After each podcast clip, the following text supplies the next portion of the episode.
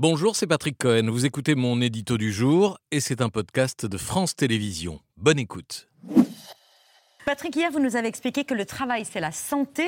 Ce soir, vous allez nous parler de la mort au travail. Oui, car c'est le fond de l'injure adressé par le député insoumis Aurélien Saint-Toul au ministre Olivier Dussopt. On a beaucoup commenté la forme scandaleuse, un ministre traité d'assassin. On s'est moins intéressé au fond, l'éventuelle responsabilité du gouvernement dans la hausse des accidents professionnels. Les insoumis répètent que la véritable violence ce sont les morts au travail, de plus en plus nombreuses et plus fréquentes que dans les autres pays européens. Est-ce que c'est vrai?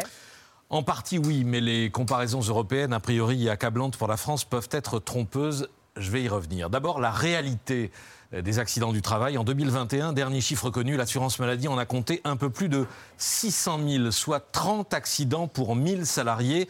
C'est effectivement l'un des taux les plus élevés d'Europe. On le voit sur cette courbe, c'est un chiffre qui stagne depuis 10 ans après avoir euh, reculé euh, durant la décennie 2000 et baissé exceptionnellement en 2020, année du Covid. Pour chaque accident, une moyenne de 80 jours d'arrêt de travail 48 millions de journées perdues, 70 millions si on y ajoute les, maladies professionnelles, c'est considérable. Impressionnant aussi le nombre d'accidents qui donnent lieu à des incapacités permanentes, forcément des, accidents graves, 35 000.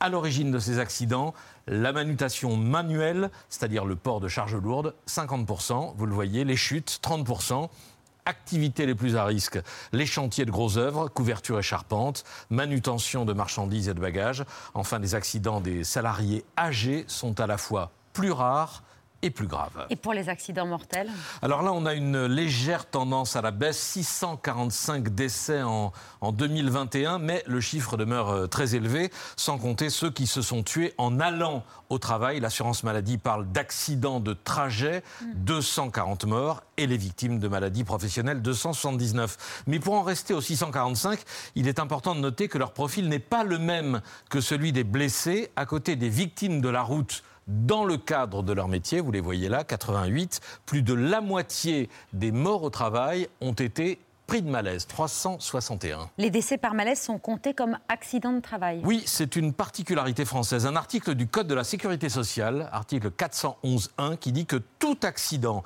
survenu par le fait ou à l'occasion du travail, quelle qu'en soit la cause, est considéré comme un accident du travail. Donc un ouvrier qui fait un malaise cardiaque ou un infarctus sur un chantier, un cadre à son bureau ou lors d'une réunion, même sans stress, sont considérés par principe comme victime d'accidents du travail.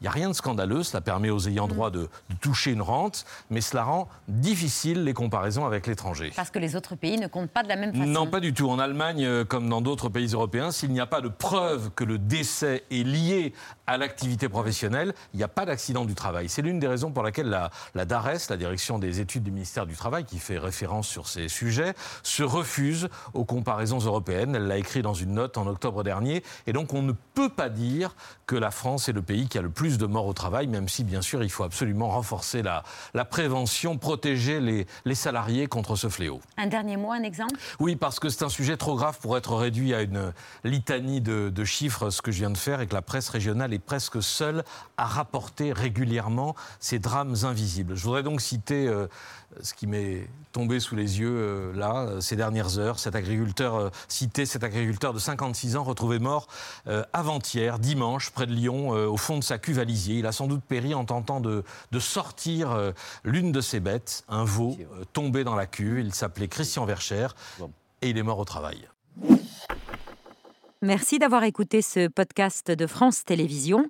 Pour ne rien rater de C'est à vous en audio, vous pouvez vous abonner à tous nos podcasts sur votre plateforme d'écoute favorite dans la rubrique C'est à vous et en vidéo, le replay bien sûr, c'est sur France.tv. À très vite.